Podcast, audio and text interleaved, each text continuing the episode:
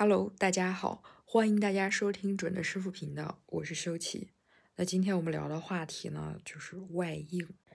外应，我觉得是一个对听众朋友们而言非常实用的东西，因为它其实本身就是一个你脑子里突如而来的一个灵感，它不需要你有医学知识或者医学的基础，仅仅是需要你你在生活中多一些的觉察。你多一些的敏感度，你就可以知道某些事情发展的一个结果。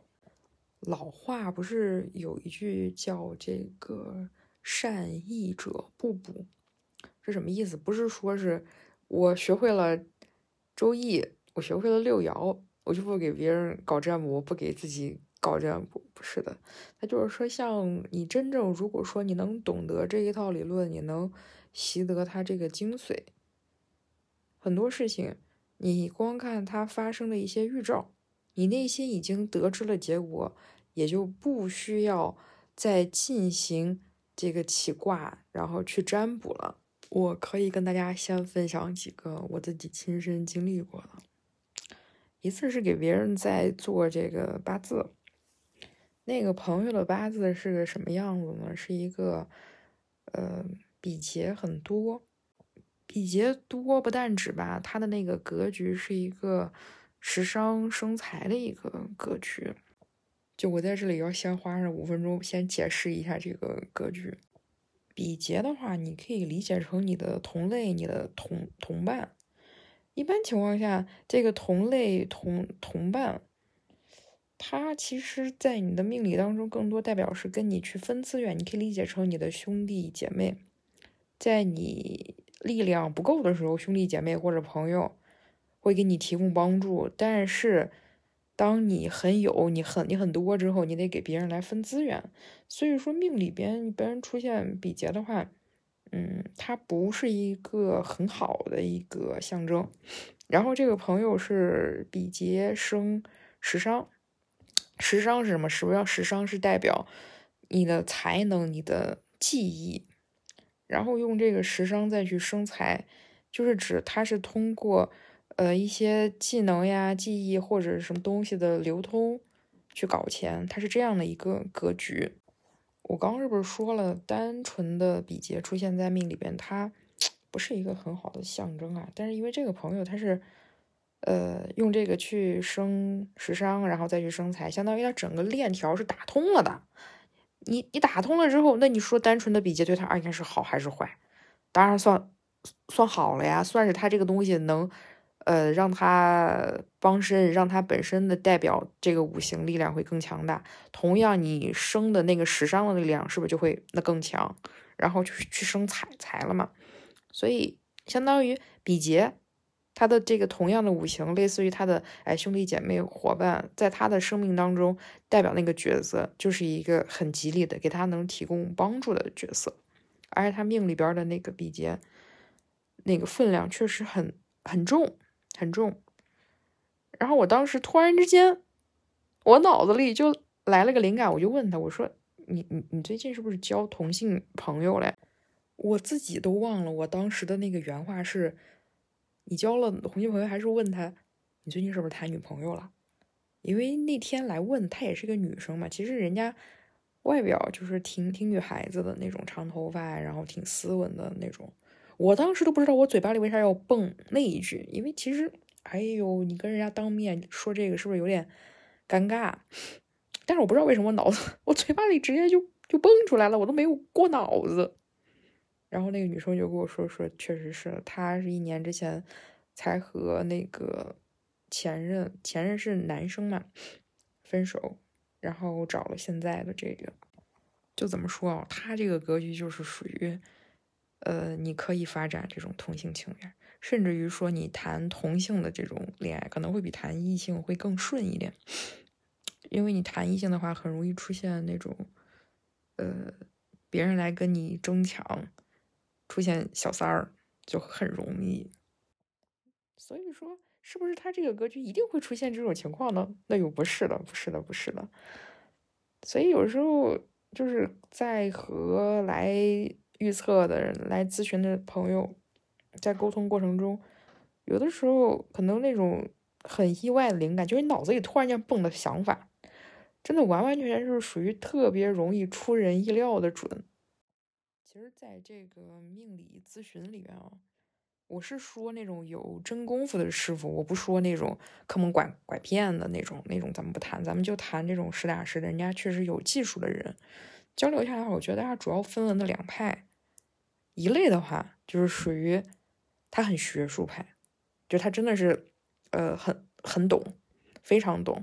就比如说呃你这个不管是八字还是说我来求测，你这个对应的格局或者说你对应的这个结构，好吧，你可能对应什么什么什么相，他能把那种同一个卦，对吧，或者说同一个。八字类似的那种卦或者那种八字，人家都能记得清清楚楚的，就属于他完全是靠我累积了足够多的案例，我背过足够多的案例，就有点像你刷了非常多的题，然后你再见一道题，你心里边不慌，因为你知道你做过类似的题，然后你就把那个类似的题的答案写上去就就行了。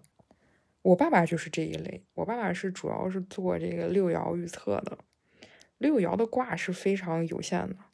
他是真的把 每个卦，他经手的卦，妈呀，他是真的能背得过，因为他给我讲过卦嘛，那种十几二十年前的卦，就是他把当时的那个问事儿的时间背景，包括那个卦给我写的清清楚楚的。我说实话，我是真的挺佩挺佩服他的，我就不行，我是真不行，我是真记不住。你再比如做那种八字预测的，很学术派那种，是我能。把很多的名人案例、名人的八字我能背过，我能背过很多客户的八字，它就是属于这种的类型的，就属于我每次在做预测，我跟别人沟通，我是按照我过往所积累的案案例，我去得到这些结论，一二三四五六。那还有一类，还有一类就是属于灵感派。这个灵感派是什么呀？灵感派就是说，他也是很懂。这种命理的预测的规律，或者是很基础的这些东西，那一定要懂呀！你不能不懂，你不懂，你在那里讲的就成那种通通灵派的了，对不对？就属于你，你就完全是想哪儿说哪儿，对不对？不是这样子的，就你一定要懂。但是呢，他就属于跟别人实战的时候莫名其妙，他脑子里突然间就有那灵感，告诉他一些东西。就比如说，我跟大家讲，可能。同样是一个八字，有的时候会需要，呃，帮别人去断你适合做什么职业。这个一般看你的用神嘛。比如说用神是火，我们可能就会跟人家讲，哎，那你适合做这个什么流通呀、传传媒呀、传播呀，呃，这些的行业。但有的时候灵感派是什么？灵感灵感就属于。我知道这些大类，然后突然间脑子里来了一个灵感，就说你要做自媒体，你要去做这个博主，你一定会红，你一定会赚到钱。因为其实五行代表火的行业非常的多，但有的时候就是莫名其妙，你和这人讲话的时候，你莫名其妙脑子里就会告诉你个答案，你要怎么怎么做。那这个具体的就是什么？我觉得它就算是一种外应吧。然后同样来举例子，这个灵感派就像什么，有点像是他虽然说脑子里没有积累足够多的案例，但是他吧莫名其妙拿到一道一道题之后，他就是会做。你问他，你为什么要这样去思考？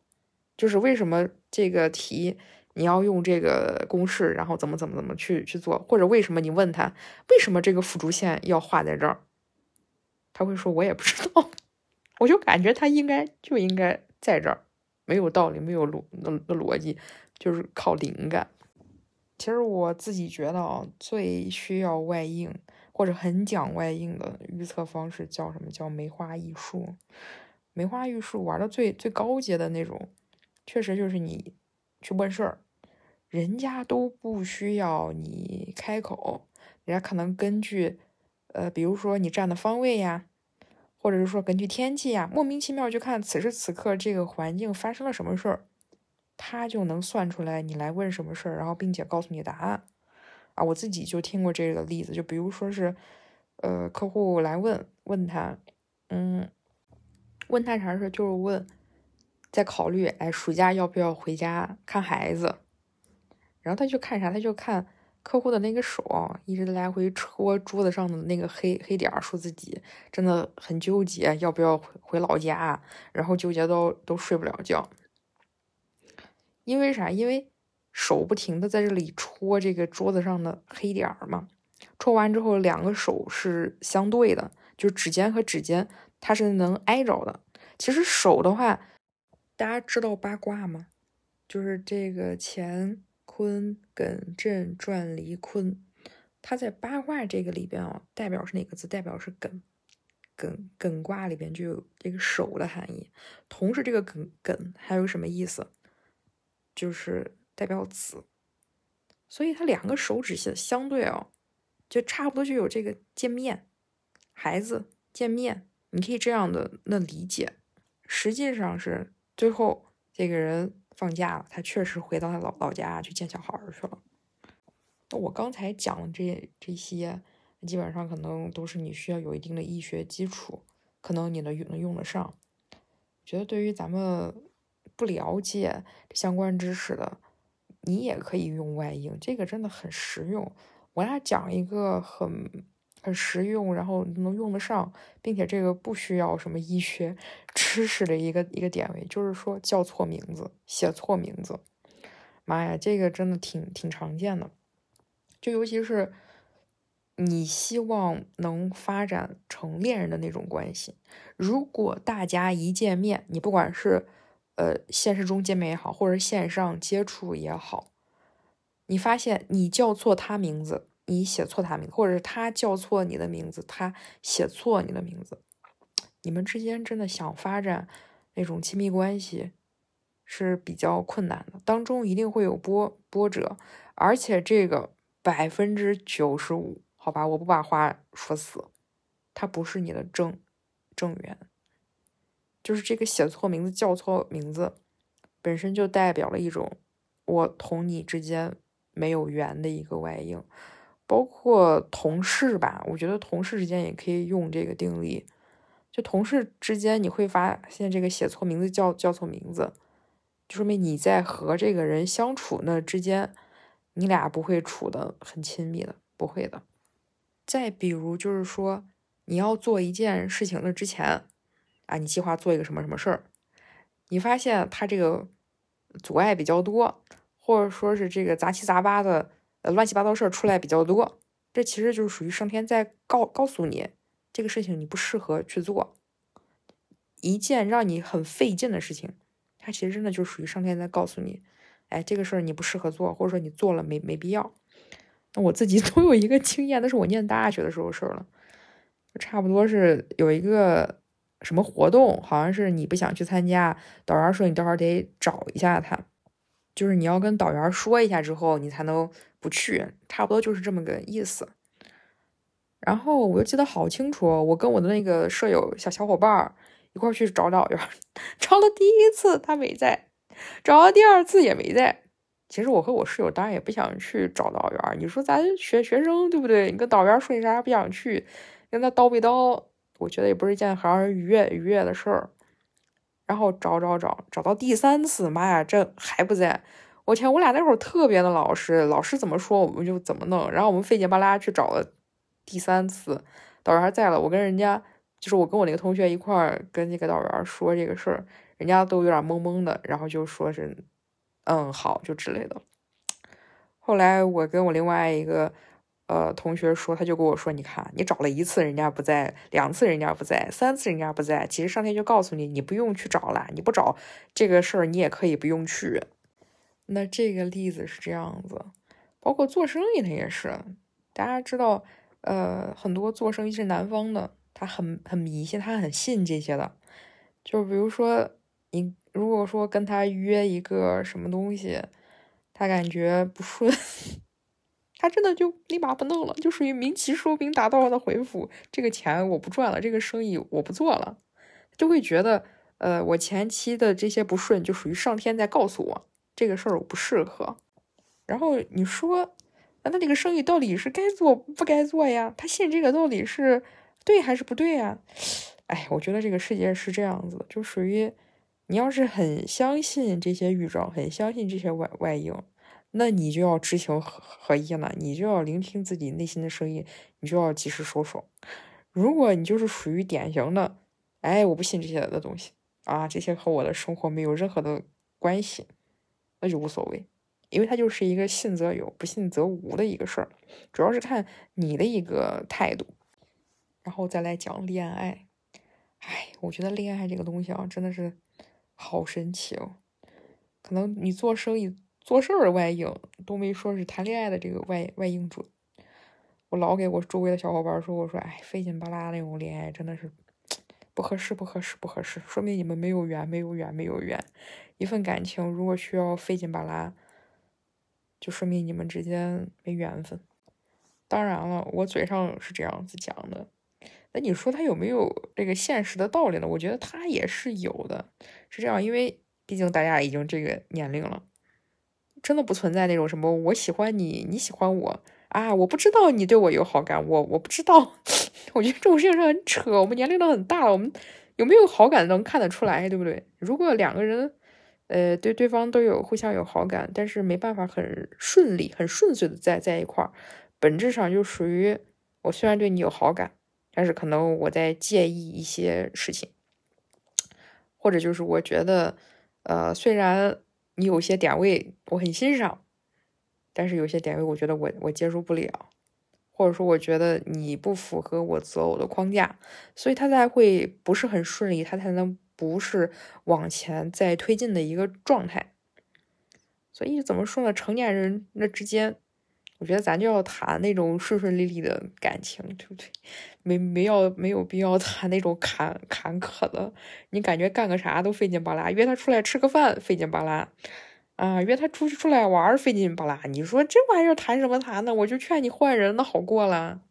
尤其是有些朋友，啊，我们在聊的在复盘一段感情的时候，他就会跟我讲，说是。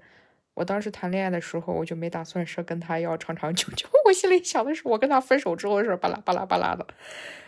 虽然说呢，那个时候还没有到这段感情的终终点，但是其实你内心已经一已经一直在给你答案了呀。你不需要真的要终点那一刻，你才知道你们不不长久，是你内心不停的给你巴拉巴拉巴拉，你的内心不停的给你反映出这个声音，他就已经告诉你答案了。我真的觉得在恋爱这件事情上。男生我是不知道，但是女生的这个预感是真的挺准的。你跟一个人能不能走到最后，其实你内心真的是有声音的，你内心是知道的。只不过有的时候你会因为感情的上头，你会忽视掉内心的那个声音，你会说我们挺合适的啊，我们这怎么怎么样？你一方面说你内心的声音，其实一方面都在小声的说，我觉得好像不是这回事儿。我自己认为啊。恋爱这种事情的话，呃，你要是喜欢，我觉得是可以的。婚姻不行啊，因为恋爱的这个试错成本它相对而言比较低，但是结婚不是。结婚的话，你跟这个人在一块儿，相当于你某种程度上和他的家庭也就绑定，他的试错成本比较大。嗯，之前网上不就有那个。营销号在说这个案例嘛？我觉得他这个还挺能说明外应这回事儿的。就是发帖的这个人是，他是一个婚礼的跟妆师，就说是他八年的工作经历都没有遇见过这么离谱的婚礼。就是新娘一家呢是要从酒店接去婚礼的现场，然后当天呢正好就是他们当地七八年以来下的最大的一场暴雨，就是雨还越下的越大。然后新郎那边呢，就组织这个婚车提前两个小时来接人。这时候妆也没化好，就说是到现场再化。原本呢，新人也准备了很多抢亲的游游戏，这个道具都没用上。然后这个时候他俩就开始吵了，吵啥就吵。这个时候不应该，呃，为这个不应该来这家酒店开始吵。等吵完架，啊，大家帮他们都已经把这个架拉开，收拾好东西出来，也有半个多小时了。这个时候水的积的特别深，因为就怕这个半路不是把这个婚车截停，寓意不好，就让这个新郎的这个哥们儿先开车出去走一圈探探路，然后左等右等就没见人家这个哥们儿回来，他们就没等急就出发了。出发了一共 六台的婚车，车到这个水深的时候，他就熄火了，就只能让新郎新娘，呃，从这个头车下来，再坐后边，再再折腾，淌着水，总算到现场。原本他们这个婚礼一共是订了二十二张桌子，来了就不到十个人，因为雨下的真的特别的大，一家哎就来一个男的，然后老人和女的基本上没来，因为雨下太大，人家过不来嘛。然后这是跟张师又赶紧给新娘才化妆，一番 折腾的。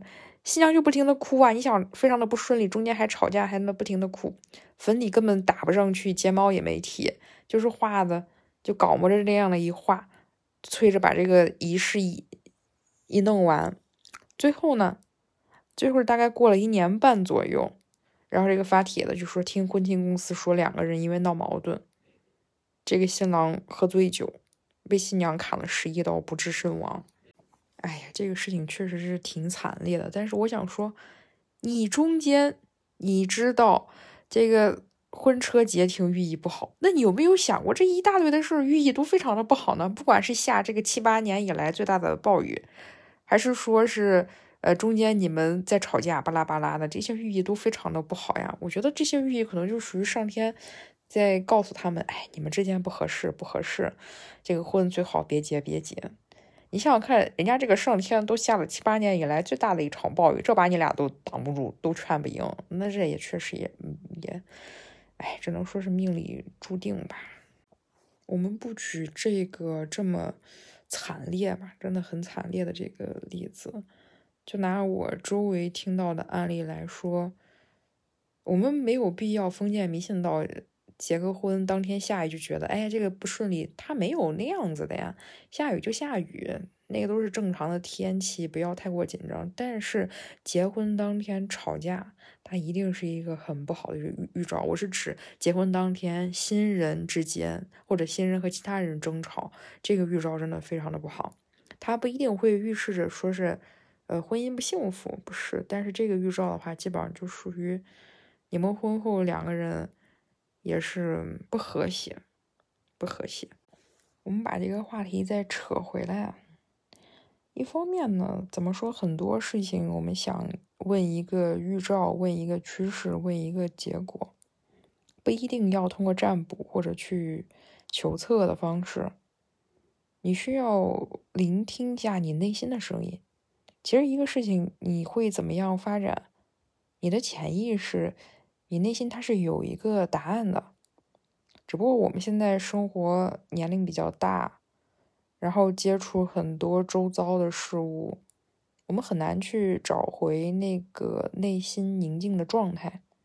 就像小孩子，小孩子非常的纯净，因为小孩子不受这个世俗的叨扰，但是我们不是的，我们很容易被外在的一些频率所波动。一方面，我们要。去回归到本源，回归到一个孩童的状态，去聆听自己内心的声音，去向内寻求一个答案。但是，一方面呢，我又劝解的大家，有的时候要心大一点，你不要太把很多事情你当回事儿，因为这个世界是这样子的，你越把一个什么事情你当回事儿，你就越容易获得这样的一个结果。就比如说，其实这个事儿挺。办的还挺顺利的，对不对啊？那你没有 没有必要，你完全没有必要很惊慌失措、很杯弓蛇影的说啊，今天这个人来见我的这个日子不行，说明我跟这个事情办的没有缘分。那我觉得你又大可不必不必这个样子，就是在这个聆听内心的声音，要注意到这些预兆之。的同时吧，同时你要有一种很淡然、很放松、很从容的心态，不要太被一些外界的东西所打扰。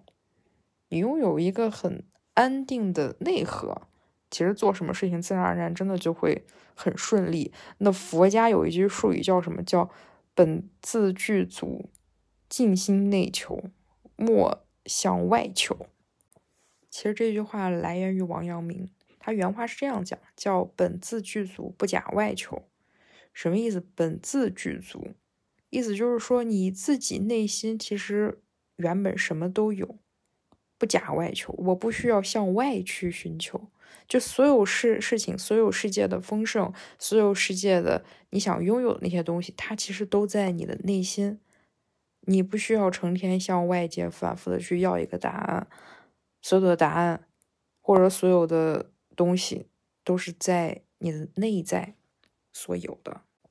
这一点，我觉得运用吸引力法则去解释，其实可能更帮助大家去理解。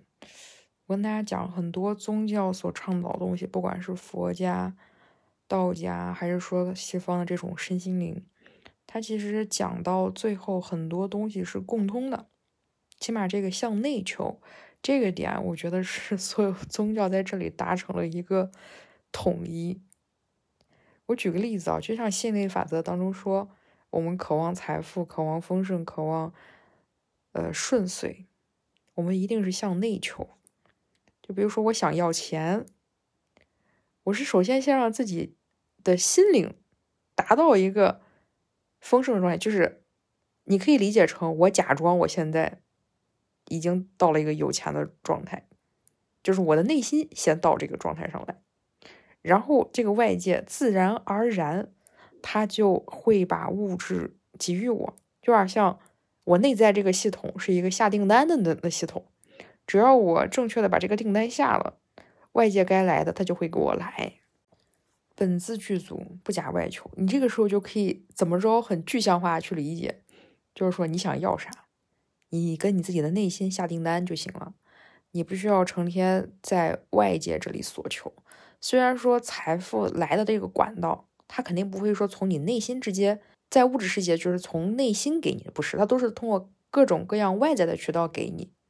但是它的本源来来自于哪？它的本源是因为你这个内心潜意识的系统下订单了，外边才能给你，而不是说我去求外界的一些东西来给我金钱的物质，不是，不是，是因为你内在有了。外在才能给。大家有没有听过王菲的有首歌叫《暗涌》，是一个粤语歌。然后这个歌通篇写的就是什么？写的是一个女人，她很爱这个对象，但是呢，她又很有预感，说我跟这个人没结果。歌词就在唱，害怕悲剧重演，我的命中命中，越美丽的东西我越不可碰。其实感情这个东西的结果，呃，命运的发展都是掌握在你自己手上的。内心虽然告诉你一些答案，但是倘若你不喜欢这个答案，你不想要这个预兆，你不想要，那你改变你内心的想法，你也会收获不一样的结果。我始终都相信，这个世界。多是事在人为。那在节目的最后，我衷心的祝愿我的听众朋友们都可以感情顺利，事业丰盛，生活美满幸福啊！每个人都值得过上这样的生活。那最后，谢谢大家，再见啦，我们下一期见。